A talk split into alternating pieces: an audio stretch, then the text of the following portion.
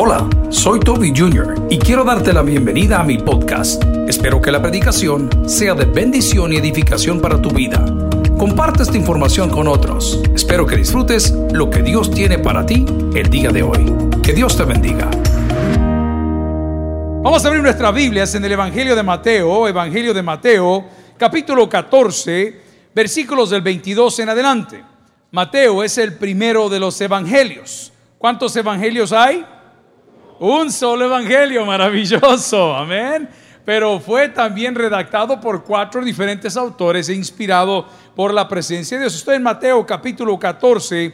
Cuando haya llegado me dice un fuerte amén. Versículos del 22 en adelante. Damos gracias a Dios por la fiel sintonía de todos nuestros hermanos a lo largo y ancho del territorio nacional, así también aquellos que están fuera de las fronteras patrias.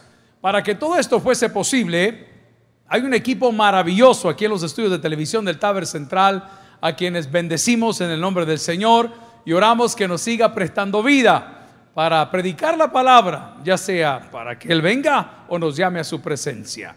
Mateo capítulo 14, versículos del 22 en adelante, doy lectura a la palabra del Señor en el nombre del Padre, el Hijo y el Espíritu Santo.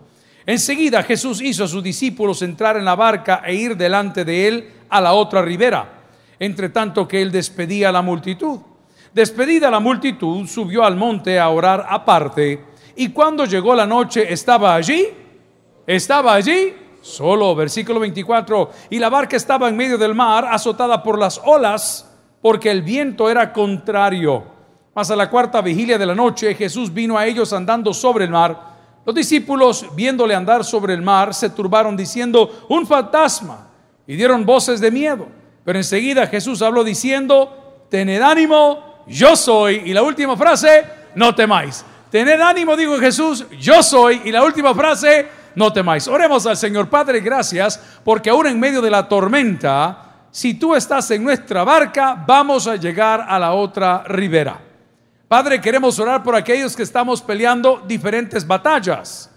Pueda que haya sido víctima, Señor, de la infamia, de golpes, de alguna demanda legal, de alguna enfermedad y hoy en el mundo entero el COVID-19. Gracias Señor porque te vas a glorificar en medio de tu pueblo como lo has hecho hasta el día de hoy. Te damos gracias porque las estadísticas en El Salvador hoy por hoy son alentadoras. Gracias Señor porque los sanos triplican a aquellos que han padecido. Y oramos por aquellos que están de luto para que puedas llenar el vacío de sus corazones con tu presencia. Te lo suplico todo, con humildad. En el nombre del Padre, el Hijo y el Espíritu Santo, la iglesia dice, amén. Pueden sentarse los que están en el estudio. Un saludo a los que están allá fuera de las fronteras patrias. Queremos dar gracias por su fiel sintonía, por cada fotografía, porque hoy terminamos la Semana Santa, pero la fiesta con Jesús continúa. ¿Alguien dice amén a eso? Pues amigos y hermanos, yo quiero hablarles de las batallas. Quiero hablarles de las tormentas. Cada tormenta es diferente, pero Salvador es solamente uno, que es nuestro Señor Jesucristo. Y quiero animarte el día de hoy para que pelees la buena batalla. Quiero animarte el día de hoy a que te animes a atravesar la tormenta. Algo que nuestro pastor nos enseñó y decía al toro bravo a los cuernos. No le ande con rodeos, hermano. Tiene un problema, confróntelo. ¿Cuántos días llevamos en casa ocultando, bajando la cabeza ante un problema que está latente en ese lugar? ¿Serán tus hijos? ¿Será tu pareja? Será tu carácter, será tu vocabulario, será la falta de oportunidades. Los americanos tienen una expresión muy bonita que dice, no podemos ignorar al elefante rosado que esté en el centro de la mesa. No se puede. Nosotros los cristianos hoy, cuando hablamos de pecado, andamos siempre por las orillas. Andamos dorando la píldora. No queremos decir las cosas como son por temor a ofenderte. Tengo una noticia. El Evangelio de Cristo no ofende a nadie. El Evangelio de Cristo no ofende a nadie. Tampoco estoy diciendo que le vas a decir sus verdades, como decimos en El Salvador. Pero el Evangelio de Cristo, además de tener confrontación al pecado, trae perdón y redención de los mismos. Quiero hablarte el día de hoy de este pasaje, de esta barca maravillosa, de la cual hemos tenido oportunidad de ver una barca de la época. Quiero contarte que allá en Israel está el Museo de la Barca. Y este Museo de la Barca está en un kibbutz maravilloso que se llama el Kibbutz Ginosar o Genosar o Ginosar. Y esa barca maravillosa data en 1986 cuando el agua de la única fuente de agua dulce que hay en Israel, que es el lago de Genezaret, el mar de Galilea, había bajado, encontraron algunos arqueólogos ciertos fragmentos de madera. 1986. ¿Cuántos ya habían nacido acá? Amén. Algunos llevamos ya 30 años vividos, ¿verdad? En 1986 no se me olvida porque fue el año del terremoto del Salvador y en el año que nos graduamos de bachilleres, imagínese usted.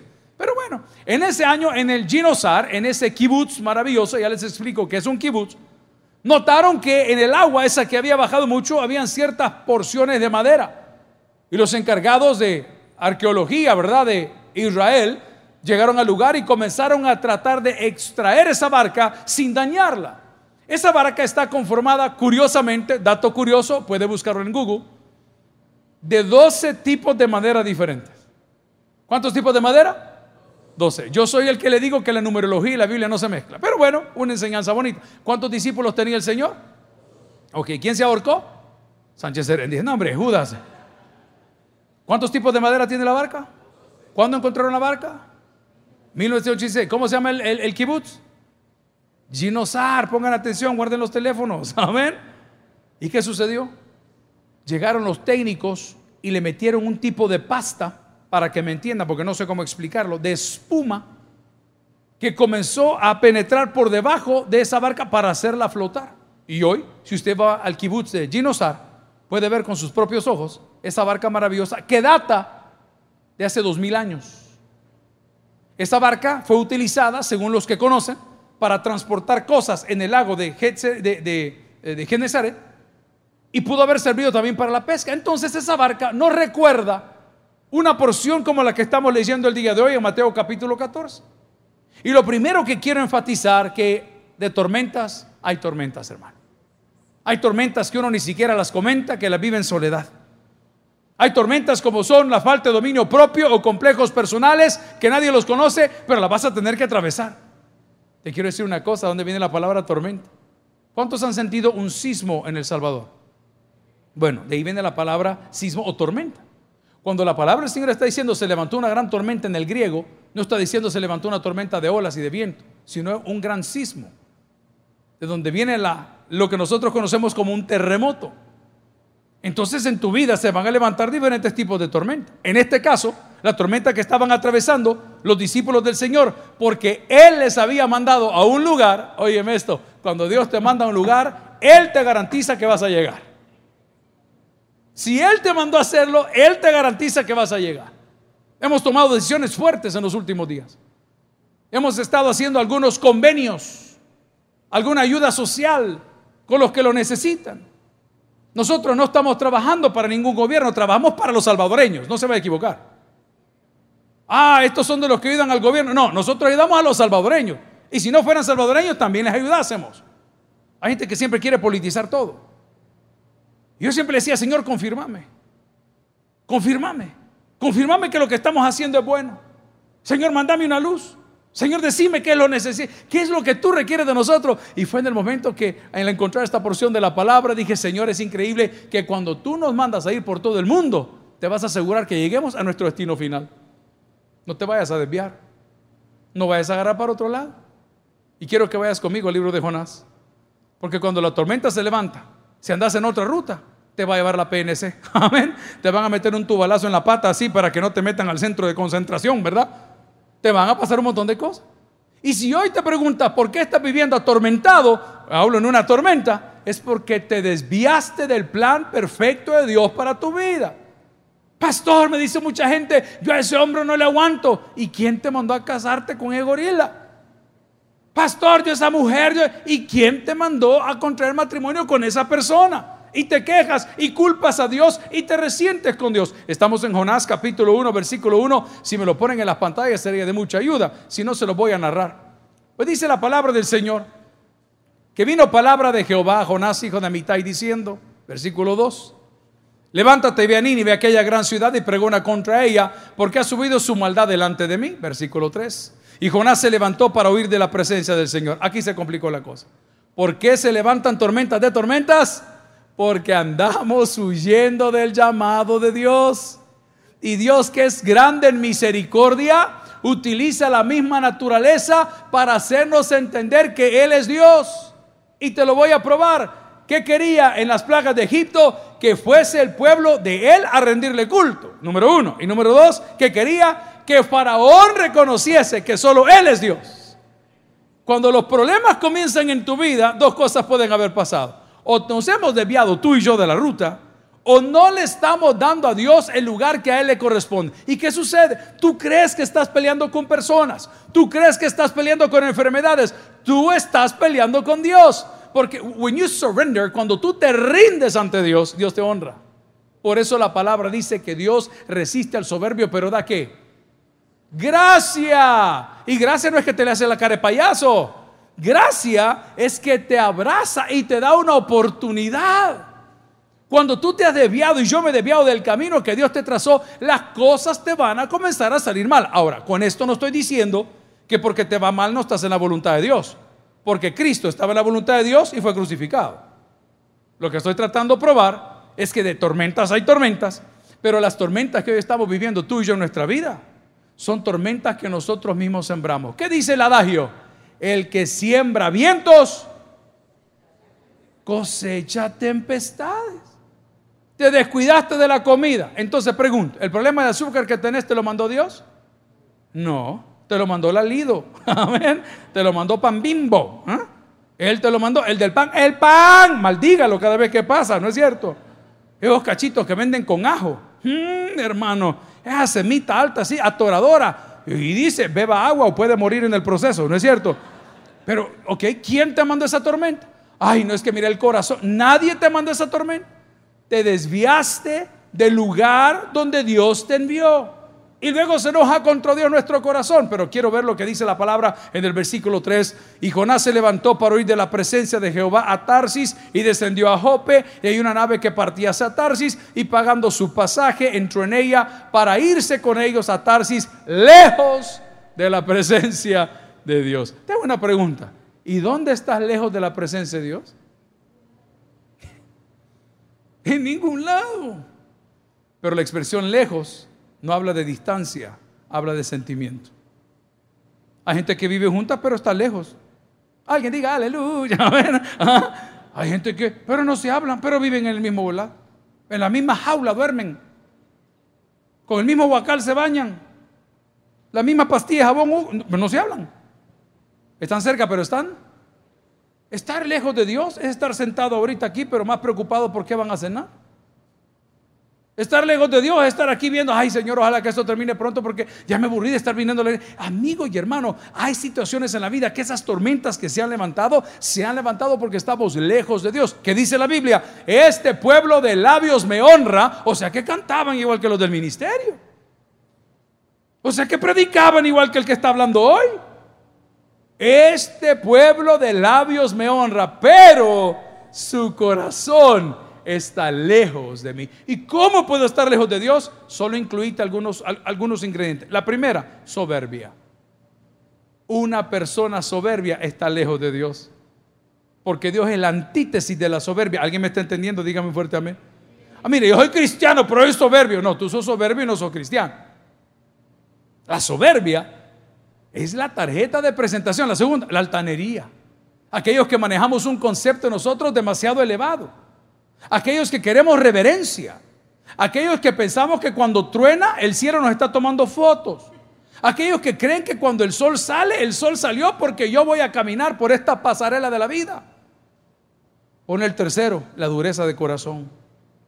Una persona dura de corazón está lejos de la presencia de Dios. Uy, hermano, qué difícil es cuando uno se ha caído y no puede pedir ayuda. En los Estados Unidos tienen una manera de hacer publicidad que a mí me da miedo. A mí me da miedo cómo ellos hacen publicidad. Usted está viendo algún programa y de repente dice, ¿sientes calor? ¿Sientes que los años te han pegado y están en la, ¿cómo se llama? en la menopausia, amén. Tú necesitas el ventilador menopáusico, que no solamente te refresca, sino te devuelve la juventud. Amén. Y de repente ya ando viendo cómo ordenar. Eh, mira, y lo tiene tibióferbo. Pedime el ventilador menopáusico. Amén. Y de repente se va ese anuncio y de repente dice, ¿sientes sed? ¿Sientes que la lengua se te pega al paladar? Tú necesitas el nuevo enjuague bucal que no solamente te refresca, sino te hace babiar por la vecina. Y ya voy yo a buscar el enjuague bucal. O sea, tienen una manera de atacarte, tienen una manera de hacerte creer cosas como el pecado hace en nosotros. El pecado endurece nuestro corazón, el pecado nos llena de soberbia. Por ende, el ingrediente que te faltaba para estar lejos de Dios es la rebeldía. La palabra del Señor en Jonás capítulo 1 versículo 3, si lo quiere leer conmigo una vez más, si alguien está aprendiendo algo, estoy solo en el punto 1, hay tormentas de tormentas. Y las tormentas vienen del el griego sismos, que significa temblores. En este caso era una super tormenta. Y le voy a decir una cosa, una palabra que ocupo mucho, mega. Mega es griega, la palabra es griega mega. Mega es por un millón. Entonces cuando se traduce que se levantó un gran sismo, dice se levantó un megasismo, que era más de lo normal. Dato curioso, pero vamos entonces a Jonás capítulo 1, versículo 3. Y Jonás se levantó para huir de la presencia del Señor. ¿A dónde puedo ir? A ningún lugar. porque estaba lejos de Dios? Por orgulloso, por altanero, por soberbio, por la dureza de su corazón. Tú puedes estar en la iglesia, pero estar lejos de Dios. La palabra del Señor dice en Juan 15, 7, versículo favorito de nuestro pastor fundador. Separados de mí, ¿qué dice la palabra? Nada podéis hacer. Versículo 4, no me lo quite de la pantalla que es importante. Jonás 1.4. Pero Jehová hizo levantar un gran viento en el mar y hubo en el mar una tempestad tan grande que se pensó que se partiría la nave. ¿Alguna vez ha sentido un dolor tan grande que cree que se va a morir? ¿Cuántos se enamoraron alguna vez? Ay, hermano, cuando perdiste el primer amor, cuando te diste cuenta que la Rafaela Carrasco nunca va a ser tuya. Cuando te diste cuenta que la Yuri era casada. ¿Ah? ¿Ah? No sé con quién soñabas. La Farra Fosse Mayer ¿ah? de los 80 y todo. Algún día la voy a conocer. Nada que ver, la ciguanaba te salió. Pero amén. Sea, ese primer desamor, tú sentías que te ibas a morir y tu papá te llegaban a ver. No te preocupes, hijo, decía. Ya te va a pasar pero muchos la seguimos llorando. Amén, hermano. claro, tormentas, sentimientos, inseguridades. Dice la palabra del Señor, por Jehová se levantaron un viento en el mar y a tal grado que creía que la barca se partía. Si tú vas en mi barca, dice la alabanza del salmista que estará a las 7 de la noche con nosotros el día de hoy, no importa la tormenta. Wow, en Discovery Channel hay unos programas maravillosos de buques de guerra y de repente ve que esos animales que han construido aguantan, para los que conocen de aviación, unos 5 G de presión, 5 atmósferas de, que se tuercen y truenan y se van de punta y vuelven a salir y van a grandes olas y no pasa absolutamente nada. ¿Por qué? Porque Dios está en nuestra barca. Esta mañana cuando saliste de casa o del lugar donde resides, sin darte cuenta, el enemigo trató de quebrarte en cuatro. El enemigo trató de desgajarte un brazo. Y no lo hizo con una pedrada, lo hizo con un pensamiento. Amaneciste pensando algo que dices, ¿y yo, ¿y yo por qué estoy pensando en esto? Yo quizás me voy a retirar, yo mejor ya no, voy a ver qué hago. Ya que no voy a predicar, me voy a hacer bailarina. Ale a cosas que le salen a uno. Amén. Yo, yo quizás, ¿ah? Es que el enemigo, todo el mundo lo quiere ver, como decía mi papá, con el tridente y con la cola y con los cachos. No, los cachos ya te los pusieron, la cola la tiene tu chucho porque no le puede cortar y el tridente es el que te van a meter en la noche para asarte. Porque dicen que cuando pase la cuarentena, el más gordito se va primero. Amén. Yo estoy dando gracias por mi hermana mayor. Pero vamos al punto, hermanos. ¿Qué sucedió? ¿Cómo te quiso quebrar Satanás? ¿Cuáles son las tormentas? Espirituales, hermano. ¿Qué no recuerda lo que la Biblia dice? ¿Que no tenemos lucha contra qué? Bueno, las tormentas no siempre son físicas. Las tormentas no siempre son enfermedades, pero de tormentas hay tormentas. Vaya conmigo a la Biblia, por favor, busque conmigo Marcos 4:37. Y dice la palabra, pero se levantó una gran tempestad de viento y echaba las olas en la barca de tal manera que ya se anegaba. En pocas palabras, yo recuerdo cuando usted metía los juguetes a la pila y no, la, pila lo volvía a rechazar y usted agarraba el muñeco que le habían regalado o el barco y lo metía y le costaba, para que entienda la palabra negar. Usted lo quiere meter como cuando quiere ahogar a su primo. El otro día estaba hablando con un amigo, le digo, pastor, me dijo, usted no tiene una idea si estos casi me matan. ¿Y cómo, boludo? Estábamos bien pequeños, me dijo. Y fuimos a un balneario. Y a la orilla de ahí andamos con un, monopatín, una patineta, una carreta, para que me entiendan. Y no me amarran a la patineta y me dejan ir al fondo. Hermano, ¿y qué tipo de juegos son estos? Lo amarraron a la patineta y lo dejaron ir al fondo. Él digo, ¿y por qué no te podían sacar? Es que eran demasiado pequeños y no lo podían levantar. Va, hoy sí me entiende de qué se trata. Como cuando se le ve el jocote de lado a uno. Aquí usted dice, me voy a ya, ya, viene, se va a morir y se pone hasta rojo. Y hoy nadie quiere toser porque lo sacan de la casa. y los ojos bien, Jorge, te pa. Nada. Ok, ya la barca ya no daba más. Su corazón no daba más. Su mente no daba más. Su bolsillo no daba más. Sus amigos no daban más. Pero dice el Señor, no el chapulín, no contaban con mí. No, hombre, misericordia. El chapulín dice astucia, amén. No contaban con mi misericordia. Qué lindo es el Señor que entre más apretadas las tormentas aparece de una manera magnífica. Nunca le ha pasado a usted que llegó a comer algo, fue a comprar algo y la billetera. Qué pena, ya me lo tragué y hoy qué hago. Si quiere se lo devuelvo, le dice la señora. Y de repente agarra el celular y cuando lo separan del estuche, ahí andaba guardado 20 pesos por cualquier emergencia. Wow, Señor, qué bárbaro. O en el lugar que menos espero. Había quitado el anillo, tengo un problema, yo ando perdiendo los años. Por eso cuando viajo no llevo anillos. Porque usted va al aeropuerto, se lava las manos, va a algún lugar, un hotel, se lava las manos y usted pone el anillo. ¿Y dónde quedó el anillo? ¿Y dónde? Ok, el Señor siempre llega de una manera sobrenatural. Sobrenatural. ¿Se acuerdan de la alabanza Marcos Witt? Me encanta. Porque los hombres queremos definir a Dios. Pero Dios es quien define a los hombres. El hombre siempre está esperando que le lleguen los frijoles. Y Dios simplemente no te manda hambre. Mire cómo Dios es que Dios es bien lindo. Si no tienes que hacer la cosa a tu manera. Estamos haciendo algunos cambios aquí en la organización. Todos los meses hacemos cambios. Y uno de ellos es nuestro programa de ayuda del Salmo 41. Salmo 41, un ministerio desarrollado por nuestro pastor general que le mandaba a las personas necesitadas dinero, le dije no. O medicinas o alimentos. De aquí plata no sale ni un peso más. ¿Por qué, pastor? Porque a eso me mandó el Señor. A mí no me mandó a mantener araganes. Me mandó a alimentar al necesitado y a curarlo.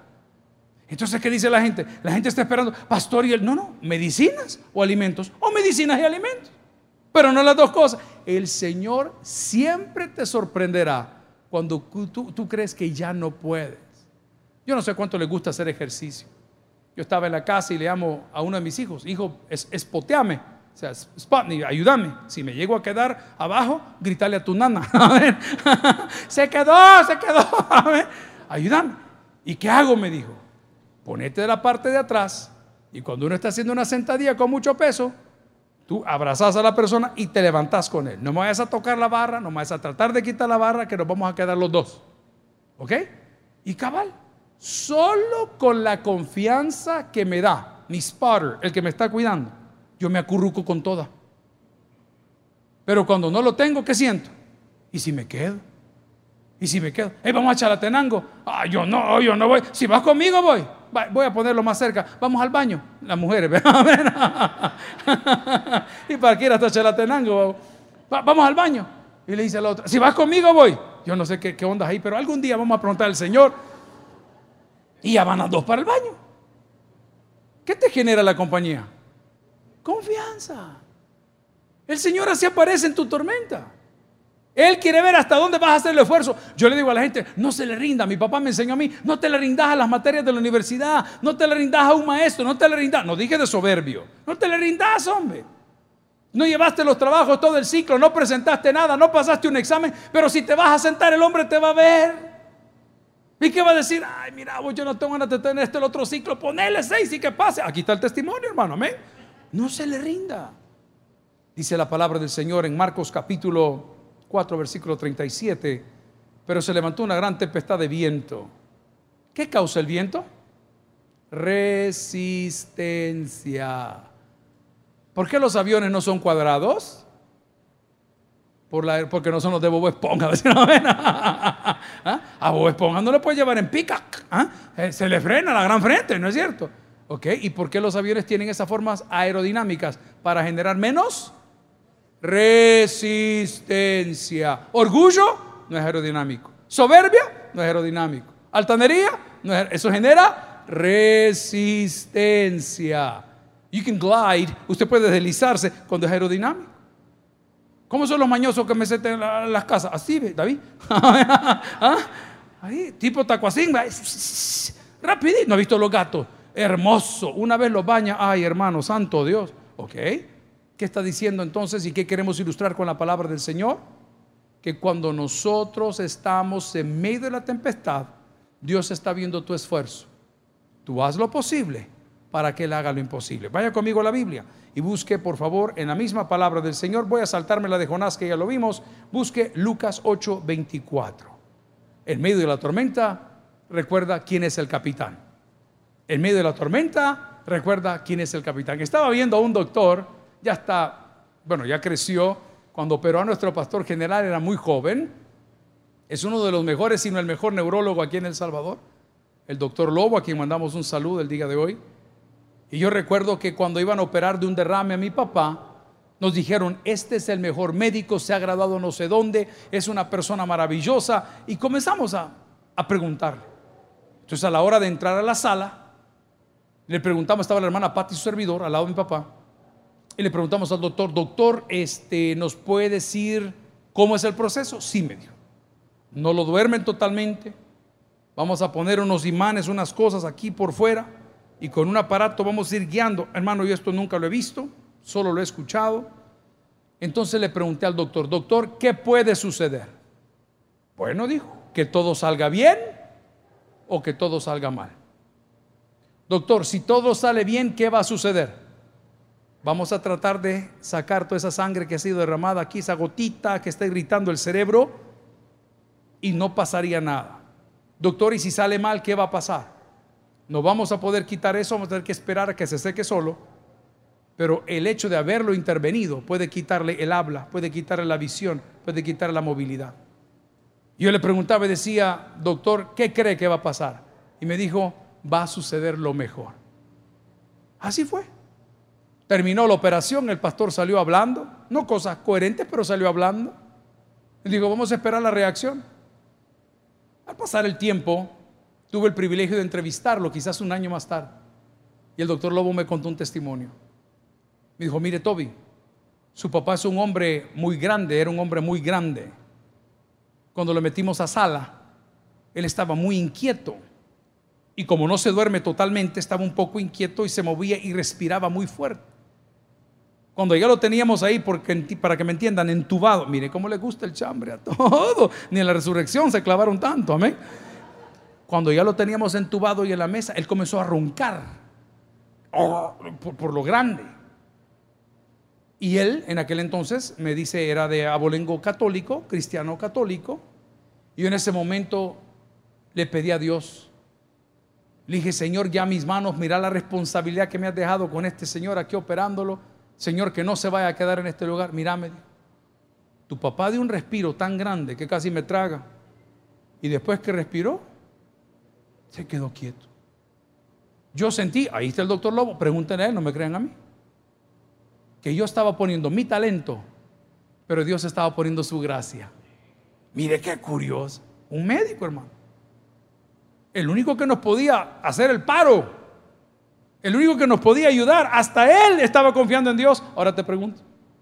¿Quién está a cargo en tu tormenta? ¿Quién es tu capitán? ¿Quién es tu gurú? ¿A quién estás consultando? ¿Buscas todavía el horóscopo en los periódicos? ¿Buscas todavía a los chamanes que vas a un pueblo a que te haga una limpia? Dice la palabra del Señor, si me acompaña, por favor.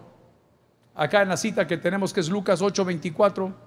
Y vinieron a él y le despertaron diciendo, maestro, maestro, que perecemos. Despertando él, reprendió al viento y a las olas y cesaron y se hizo grande bonanza. Amigo, no le pidas pan al hambre. No le pidas favores a los hombres. Pídele el favor a Dios para que Dios se manifieste a través de los hombres. En otras palabras, cuando va a ir a sacar su visa, cuando va a ir a pedir el crédito para su casa, cuando va a comenzar un negocio, no vaya con cara de, ay, por favor, démelo. No, vaya en paz con Dios. Que Él se va a encargar que se lo den. Y de repente le van a decir, y solo la casa quiere comprar. No quiere comprar una muchacha, no, no quiere comprar un carro. Así es Dios. Dios nos sorprende cuando nosotros lo vemos a Él como capitán. Amigos y hermanos, las tormentas que hoy estamos atravesando, el mundo entero, y lo voy a decir de esta forma, el hombre más poderoso del planeta, que es hoy por hoy el presidente de los Estados Unidos de Norteamérica, hizo un paro y dijo, vamos a declarar un día nacional de oración. ¡Wow! No estoy admirando a Trump, admiro a mi Dios, que todo lo puede, que todo lo sabe y que todo lo resuelve. El día que se cometieron los errores o los aciertos, cuando comenzaron a decidir sobre todo esto, hasta los de las televisoras y las radios, señores, vamos a hacer un alto y vamos a orar. ¿Y qué dice la palabra? Clama a mí y yo te responderé, una porción escrita para ciertas personas, y te mostraré cosas grandes y ocultas. ¿Qué cosas? Que tú no conoces. Amigos y hermanos, hay de tormentas, tormentas. Pero cuando estés en la tormenta, asegúrate de consultarle al capitán en cuarto lugar o tercer lugar, nadie podrá hacer en tu vida lo que Jesús ha hecho en la vida de aquellos que creemos en Él. Nadie, hermano. Hay épocas. A mí me encanta mucho la música pasada. Hay algunos que se van a acordar acá de los Creedence de Clearwater Revival. Otros se van a acordar. Hay épocas y van marcando tu vida. Y otros irán más atrás, ¿verdad? Se acordarán de Elvis Presley. Esos son los que ha venido el Señor a llevarse hoy. Ah, ahí andan los negros del ataúd ya allá afuera. Amén. Y otros se acuerdan de Michael Jackson y otros se acuerdan de todas esas son épocas. Pero el único que marca todas las épocas es Dios. Miren qué curioso. No, yo recuerdo, sí, pero el único que marca todas las épocas es Dios. Hay de tormentas, tormentas. Por favor, no le preguntes ni busques entre los muertos al que vive. Recuerda que el único que puede marcar la diferencia en tu vida es Dios. Entonces dígame, pastor, ¿cómo puedo atravesar la tormenta? Permita que el Señor se suba a su barca. Te va a dar miedo. A mí me daba miedo cuando decían, y el que quiera estudiar para ser pastor. Y se decía, ¿y, qué tengo que hacer? Y comenzaban los requisitos. Y comenzaban las exigencias. Y decía, Señor, ¿y si no me funciona? A mí me daba temor cuando decían, pastor, ¿y si vamos a ayudar a esta gente o a la otra gente? Teníamos una reunión vía teléfono para facilitar en esta semana, Dios mediante, el transporte del personal médico de los centros de contención y de los hospitales porque los hermanos de los buses pues no los quieren ver porque les tienen temor que vengan de una manera o no afectados. Y nos sentimos honrados que en las primeras personas que pensaron no fueron los transportistas, pensaron en la iglesia. Y nos llamaron y nos dijeron, pastor, ¿qué posibilidades hay de contar con sus unidades de transporte para poder ayudar, trasladar, llevar y traer al personal médico y enfermeras? dije, Señor, si ya pasamos la primera prueba, vamos a pasar la segunda. Llamamos al equipo de trabajo encargado de eso. Digo, con, por favor, llamen, coordinen, vean cuántas unidades tenemos, vean cuántos motoristas tenemos. Y estamos esperando que alguien nos diga, hermanos, aquí está el diésel, porque diésel no tenemos, pero tenemos toda la disposición. Amigo y hermano, Dios marca vidas. Y marca vidas para que nosotros marquemos a otros. No importa el tamaño de tu tormenta, asegúrate de que Cristo estará. A mí me da miedo. Si esta es una iglesia, este no es un hospital, esta no es una empresa de transporte, este no es un hotel, este no es un centro de contención, esta es la casa de Dios. Pero ¿de qué me sirve tener la casa de Dios sin su presencia? ¿De qué me sirve tener la casa de Dios vacía? Esas tormentas que hoy se han levantado son las culpables que nos hayamos alejado de la fe, de la confianza que le teníamos al Señor. Pero hoy en el domingo de resurrección, recordando que este gran sismo que se llama COVID-19 está sacudiendo al mundo, yo te garantizo que si Dios sube a tu barca, tarde que temprano tú y yo vamos a ver la gloria de Dios. Quiero leer este pasaje para terminar. Vaya conmigo de regreso a Mateo capítulo 14, versículo 22. Y dice el versículo 24, y ya la barca estaba en medio del mar, azotada por las olas, porque el viento era contrario. Más a la cuarta vigilia de la noche, Jesús vino a ellos andando sobre el mar. Y los discípulos, viéndole andar sobre el mar, se turbaron diciendo, un fantasma, y dieron voces de miedo. Pero enseguida Jesús habló diciendo, tened ánimo, tened ánimo, yo soy, no temáis. ¿Cómo se me va a quitar a mí el temor en medio del COVID-19? Recordando que Él es Dios. Eso es lo primero. Primero le digo, tener ánimo. Después que le dijo, yo soy Dios, creador del cielo y de la tierra, el que formó, el que dio los nombres, el que ordenó las cosas, el que calma. Y luego que le dice, no temáis. El amor echa fuera el temor. Por dura que sea la batalla que tengas en tu casa, por dura que sea la batalla que tenga tu empresa, por dura que sea la batalla que tienes en la familia, si Dios está en tu barca, está garantizado que a pesar de las olas y de los sismos, vas a llegar a la otra ribera. ¿Qué debo de hacer? Invitar a Jesús a mi corazón. Amigos y hermanos, hoy es un buen día para decir yo me uno a la familia de la fe, no al tabernáculo no a los hermanos de tal denominación. Yo me uno a la familia de Cristo, reconociendo que Él es Dios, que Él me hizo y que tiene un plan maravilloso para mi vida. Si el día de hoy estás en la tormenta, por favor, consulta todo con el capitán, el que tiene oídos para oír que oiga. Gracias por haber escuchado el podcast de hoy. Quiero recordarte que a lo largo de la semana habrá mucho más material para ti. Recuerda, invita a Jesús a tu corazón. A cualquier situación, Jesús es la solución. Prueba Jesús. Si no te funciona, te devolvemos tus pecados. Muchas gracias y hasta la próxima.